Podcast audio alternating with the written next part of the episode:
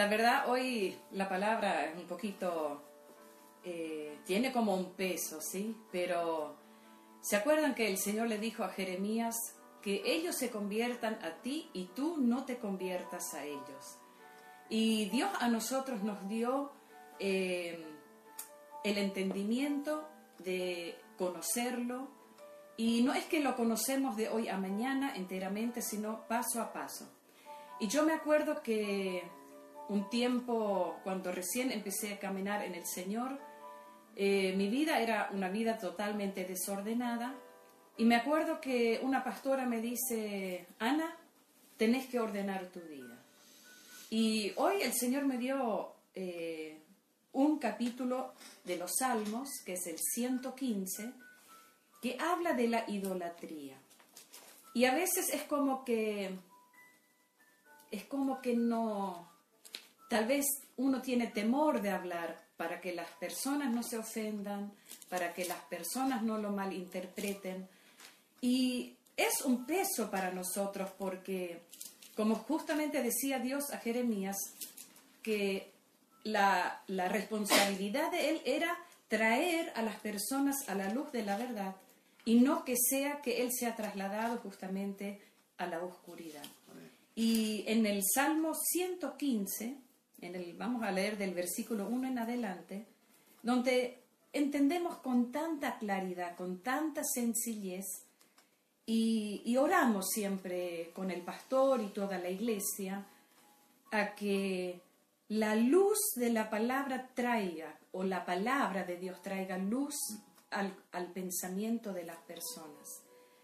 Y en el versículo 1 dice, no a nosotros, oh Jehová, no a nosotros, sino a tu nombre da gloria, por tu misericordia, por tu verdad. ¿Por qué han de decir las gentes, ¿dónde está ahora su Dios? Nuestro Dios está en los cielos todo lo que quiso ha hecho. Dice, los ídolos de ellos son plata y oro, obra de manos de hombres. Tienen boca, mas no hablan. Tienen ojos, mas no ven. Orejas tienen, mas no oyen. Tienen narices, mas no huelen. Manos tienen, mas no palpan. Tienen pies, mas no andan. No hablan con su garganta. Semejantes a ellos son los que los hacen y cualquiera que confía en ellos. Es duro, es fuerte a las personas que, que están como cautivas justamente a esto lo que habla este salmo. Obra de manos de hombre. Y cuando yo leí esto hoy a la mañana, como que sentí, me puse como, no me puedo poner en el lugar del Señor porque, pero como que podía sentir un poquito de lo que ha de sentir el Señor. Me, me vino eso de, como soy madre, y de repente como que me vino un pensamiento que Débora o cualquiera de mis hijos se estaría formando con sus manos, tal vez un padre o una madre de yeso o de madera, y me es como que lo vi en el espíritu que estaba formando así poniéndole ojos, poniéndole orejas, boca, y arrodillarse delante de lo que formó sus manos. Y llevar a, esa imagen tal vez su dolor, su preocupación, derramar su corazón delante de lo que creó sus manos.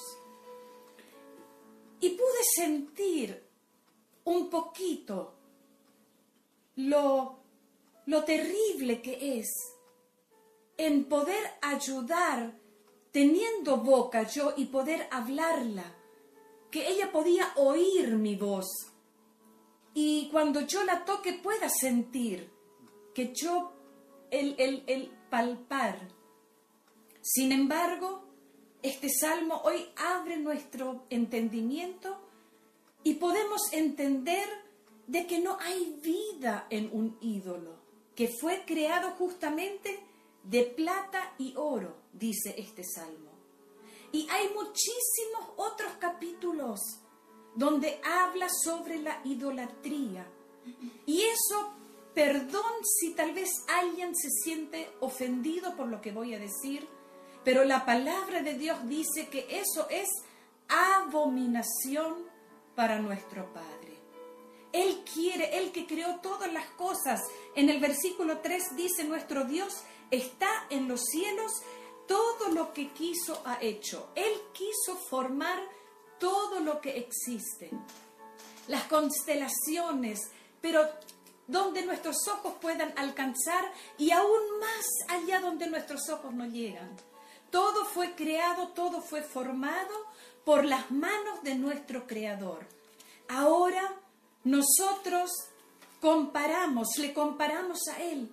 Hay otro salmo donde dice, del árbol que yo planté, de ese árbol que yo di crecimiento, de ese árbol se cortaron y se hicieron un Dios.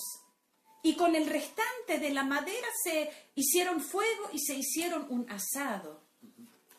Ustedes me comparan con ese Dios, con lo que soy yo. En el, después hay tres versículos seguidos. Es el versículo 9, el 10 y el 11, donde dice, confía en Jehová. Confiad en Jehová. Confiad en Jehová.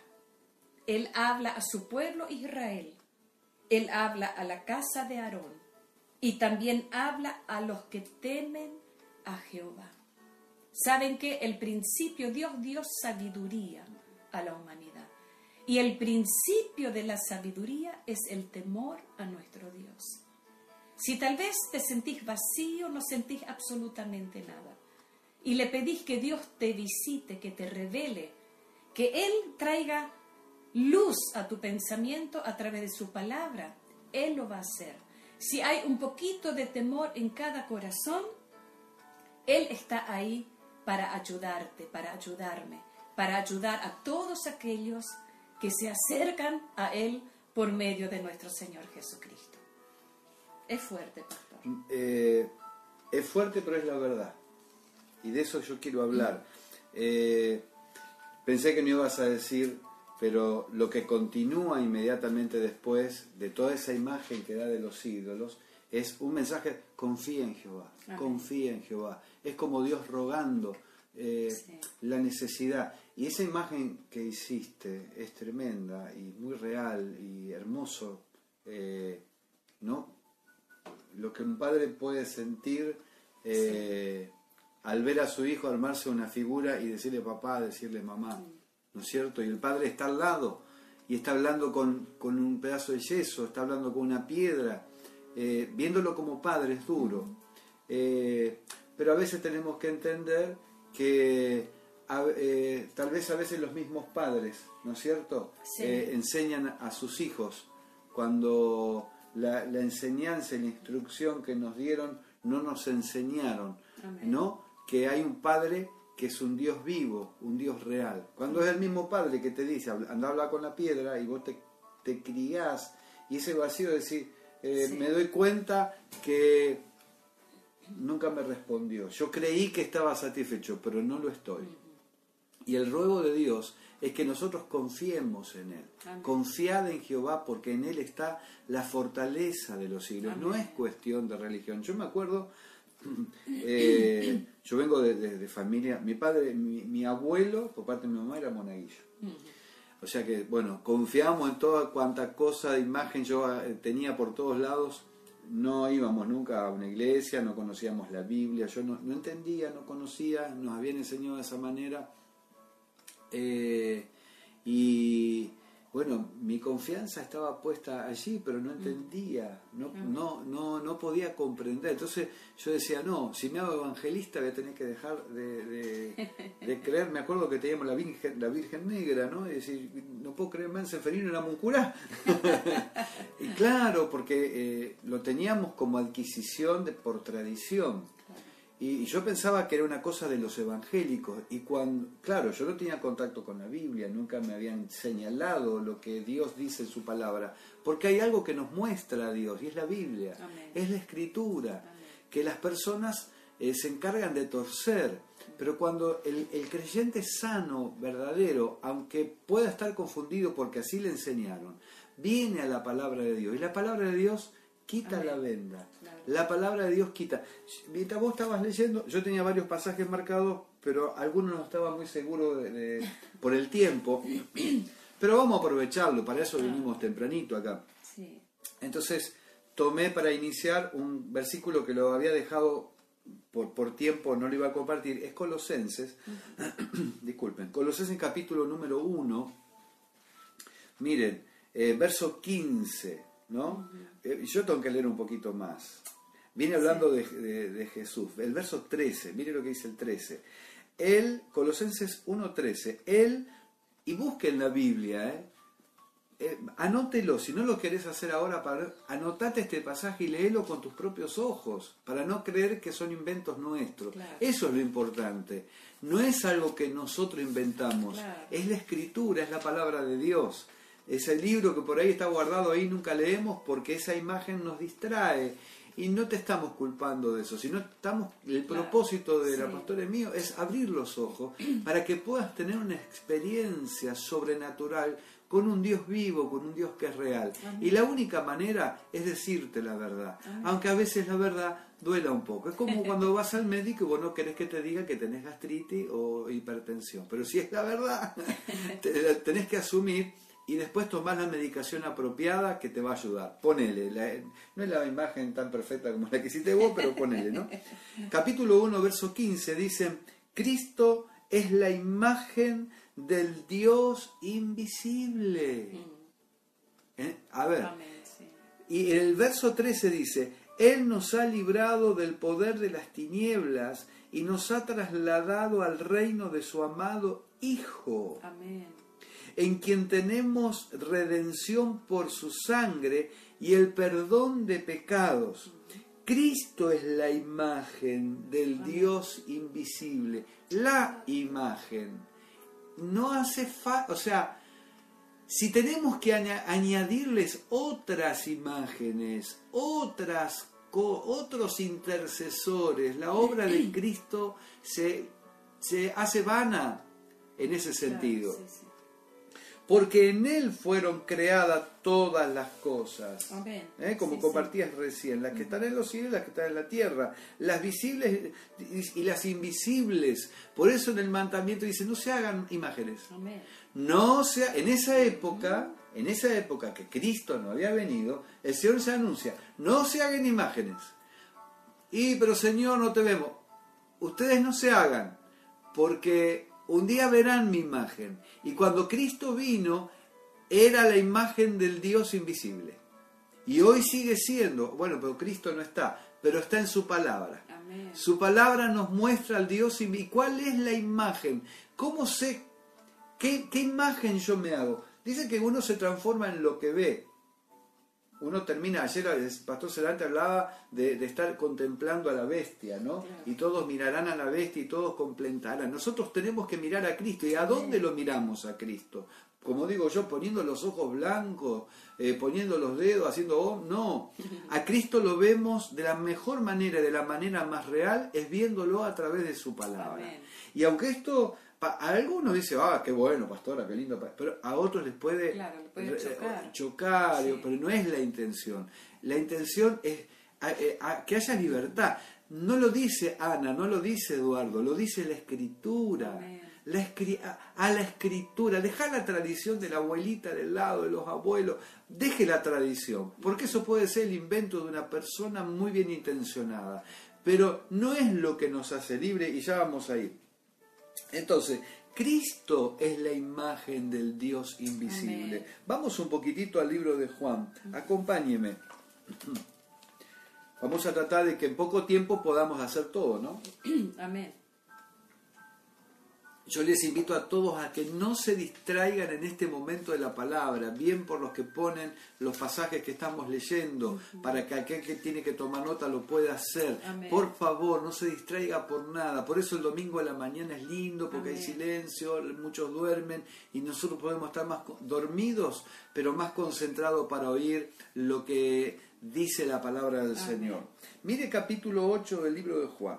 Encontramos a Jesús eh, hablando con los eh, religiosos de la época, los que supuestamente eh, debieron haber tenido la respuesta, la verdad, creían, estaban seguros que ellos eran la respuesta de Dios para la humanidad. Al menos hasta ahí está bien, Dios los había elegido hasta ahí, pero como cualquier otro ser humano, como cualquiera de nosotros, malinterpretaron la visión de Dios.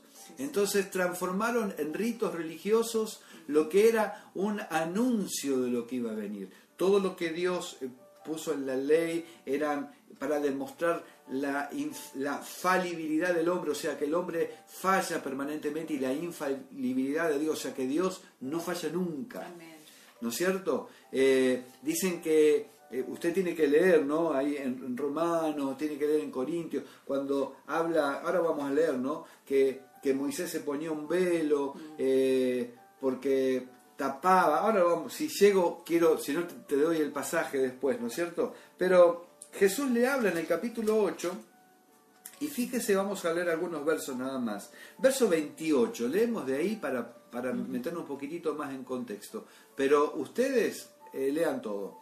Amén. Dice, y les dijo pues Jesús, cuando hayan levantado al Hijo del Hombre, Jesús estaba hablado, hablando de, ser, de que ellos le iban a crucificar, pero ellos, que esperaban a un Mesías distinto, interpretaron que Jesús dijo, yo soy el Mesías que va a reinar.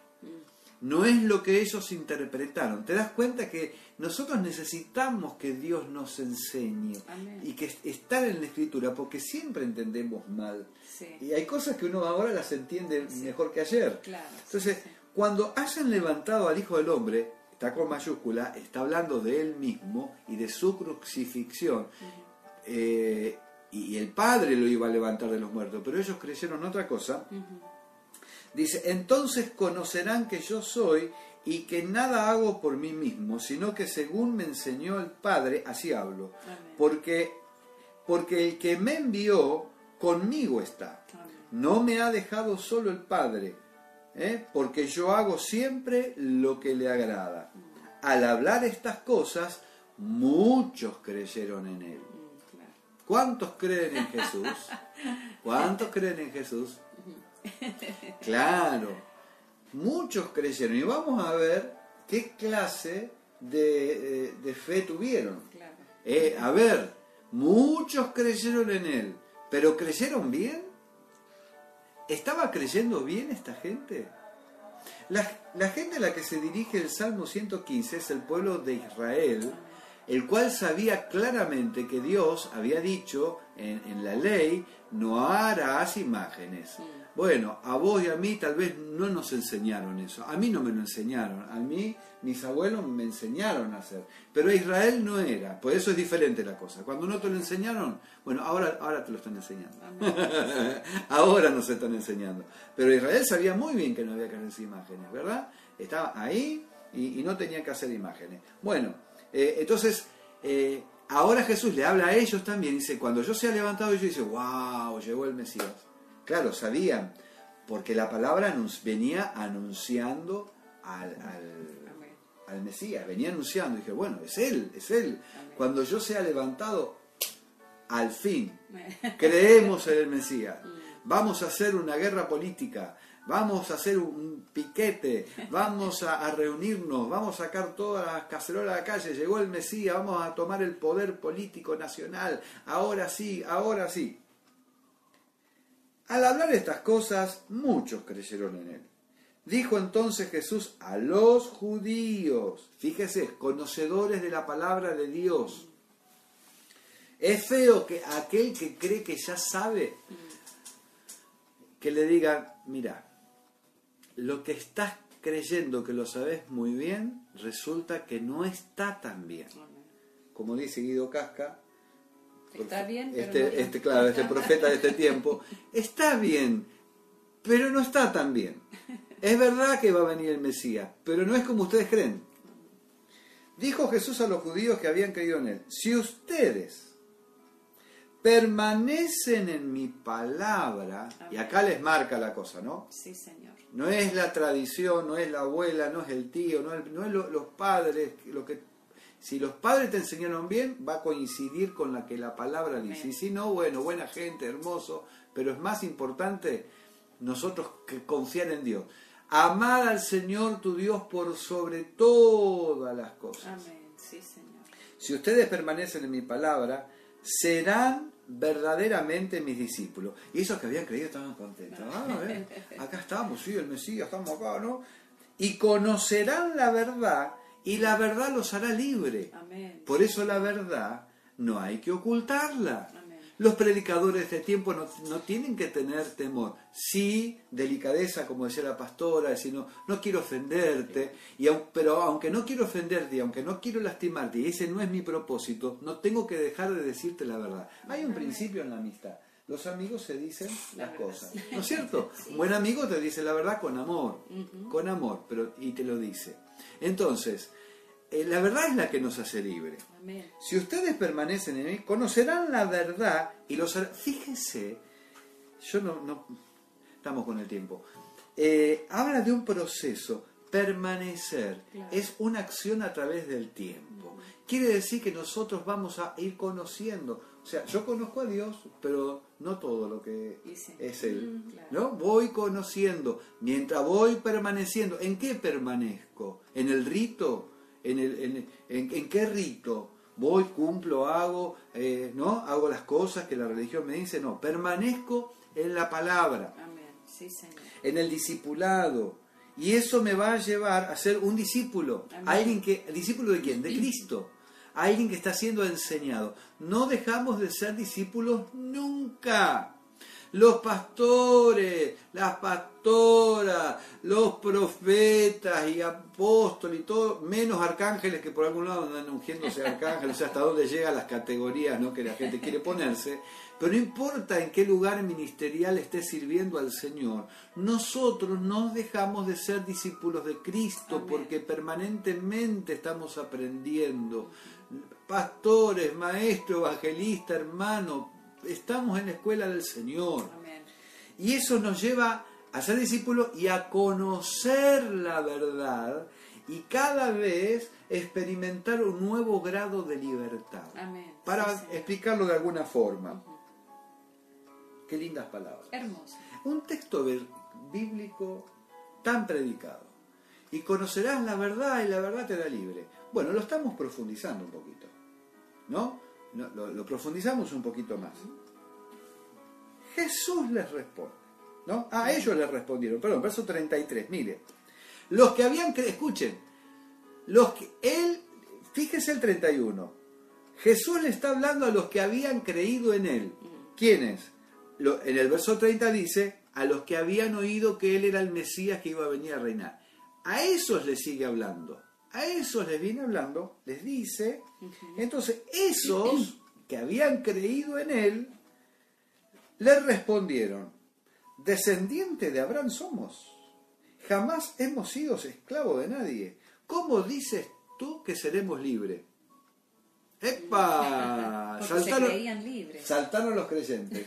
Porque Jesús les dijo algo que no les cerraba. Claro. Entonces, bueno, entonces, a ver, ¿crees totalmente en todo lo que Jesús te diga aunque no lo entiendas? ¿O vas a estar cuestionando lo que... Podés cuestionar lo que te diga yo, pero nunca lo que dice Dios en su palabra. Amén. Para ser discípulo hay que... Bueno, no entiendo, oro para que Dios me lo haga entender. Mm. Pero lo acepto, lo tomo. No lo entiendo ahora, después me lo enseñará el Señor. Amén. Sí, Señor. ¿Cómo dices eh, seréis libres? ¿No? Eh, de cierto digo, bueno, y tuvo una charla que Jesús, léalo completo, léalo completo. Quiero que vayamos un poquitito y ya termino con esto, de verdad les digo. será, ¿no? Porque el pastor dice, el pastor dice de verdad y después larga, larga, larga. Hoy es domingo. Hoy es domingo, vamos todavía, mirá. Qué gallo misericordioso, les cantó a las 10 y 20 a uno, a alguno le está cantando, pero bueno, en buena hora, hermano. Bueno, le perdonamos, yo sé que la atracción de estar en casa y no tener que salir un poquito más y un poquito más. Mire, estamos viendo segunda de Corintios 4. Mire,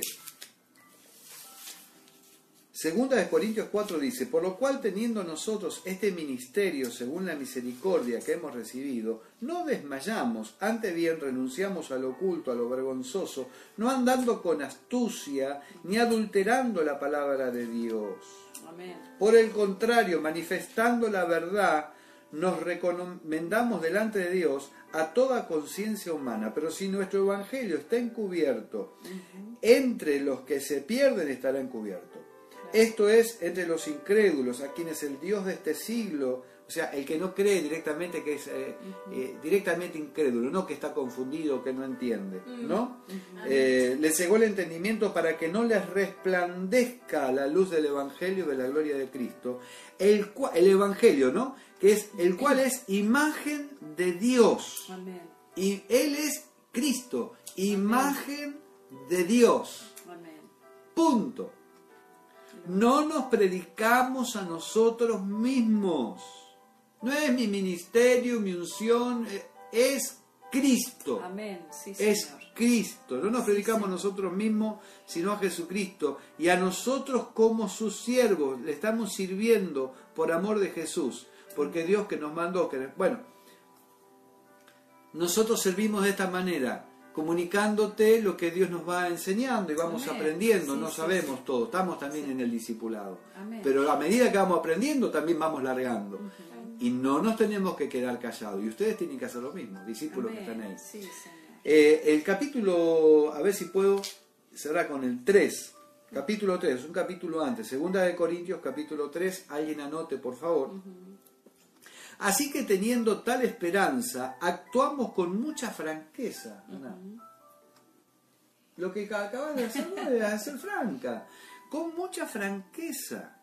Amén. Y no como Moisés, y esto es lo que yo decía antes, Claro, sí, que sí. ponía un velo en el rostro para que los hijos de Israel no lo miraran a fin de que, eh, de que eh, o sea, no vieran la gloria de Dios en él.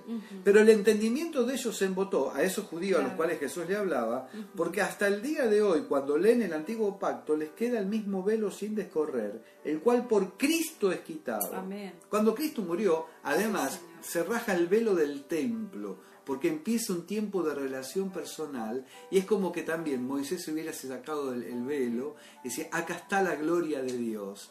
Eh, al que cree en mí, yo no le echo fuera. Los que miraron a él fueron anumbrados y sus rostros no fueron avergonzados. Amén. ¿no? Eh, y aún hasta el día de hoy, cuando se lee a Moisés, el velo está puesto sobre el corazón de ellos. Pero cuando se conviertan, yo prediqué estos días de esto, cuando se conviertan al Señor, el velo se quitará. Amén. Sí, El Señor es el Espíritu, Amén. en mayúscula. Y donde Dios. está el Espíritu del Señor, en mayúscula está escrito, léalo, allí hay libertad. Por tanto, todos nosotros mirando con el rostro descubierto, reflejando como en un espejo la gloria del Señor, somos transformados. Por eso nos transformamos en lo que vemos, en la, en- en, eh, de gloria en gloria, en su imagen, por la acción del Espíritu Santo. ¡Qué, Qué maravilla! Estaríamos toda la mañana hablando de esto. Estaríamos toda la mañana. ¿no? No te dejé hablar hoy. No, hablé un montón. No. No, el, el profeta Elías, ¿no? Eh, cuando el Señor le dice, ¿cómo van a oír si nadie les predica? ¿Y cómo van a entender si nadie le- les Claro, habla, ¿no? Claro. Y, y bueno, lo que al principio tampoco entendíamos. Claro, ¿no? Como yo nos ofendía, nos ofendía también.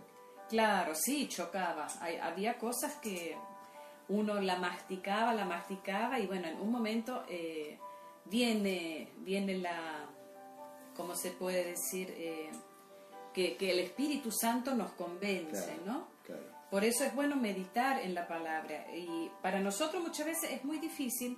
Por eso al principio yo compartí que, bueno, cuando anduve con desordenada mi vida, ¿no? Eh, que una pastora vino y me dice, Ana, ordena tu vida. Me- No me lo dijo con una sonrisa, sino que vino como un martillo sobre mi cabeza. Pero eso también es como que me hizo reaccionar y, y sentí en mi corazón que, que fue el Señor mismo que me hablaba. Y así en un montón de cosas. Claro. Tal vez hay cosas que hoy no las entiendo, porque hay muchas cosas que todavía no las entiendo, pero ahí sigo adelante. Prosigo, como decía el apóstol Pablo, para llegar a la, fe- a la meta final, Exacto. eh, buscando cada día más y, como recién leímos, vamos de poder en poder y de gloria en gloria. Qué lindo, que la verdad estamos disfrutando. Esperemos Amén. que ustedes también, Sí, que compartan con sus amigos la- las palabras que estamos eh, predicando en este lugar sencillo acá, en, en un rincón de nuestra casa, eh, y, busquemos al Señor Amén, mientras pueda ser hallado. Amén. Llámelo en tanto que está cercano. Aleluya. Esfuércese en esta gracia. Venga, anótese para, para un sábado. Con la pastora estamos viendo Mm. Sí, sí. a ver si podemos hacer cuatro reuniones, porque tenemos grupitos de a 10 podemos hacer. Sí. Nos permiten ahí donde estamos nosotros. Amén. Eh, y nos estamos esforzando porque queremos estar. Y, y no deje de aprovechar esto que tiene. Y si puede ir a la iglesia, vaya más que nunca. Amén. Sí. Y no seamos desprolijos, como te dije al principio. Eh, alineémonos a la voluntad del Señor. Que haya un tiempo para Dios en tu vida. Sí, que sí. haya un tiempo. Hace un tiempo para el Sí, Señor. Señor. Para leer la palabra, para orar, para congregarte, para estar con tus hermanos de alguna manera. Buscar la manera. No te debilites. Fortalecete en el Señor y en el poder de su fuerza. Estos yo sé que son tiempos difíciles y que muchos están sobreexigidos, sobrecargados, pero Cristo es nuestra esperanza de gloria. Amén. Y en Él todo lo podemos que nos fortalece. Oramos por tu vida, Sí, te bendecimos. Sí, en el nombre de Jesús declaramos victoria. Sí. Estamos conociendo la verdad. Y aunque esas verdades a veces no las llegamos a comprender, eh, como dice la misma escritura y el libro de Juan, el Espíritu Santo nos guiará a toda verdad y justicia. Y eso está haciendo, guiándonos a toda verdad y a toda justicia. Gracias te damos, Padre, a los amigos, a los hermanos, a todos los que están con nosotros y reciben esta palabra, sean bendecidos en el nombre de Jesús. Amén, amén y amén.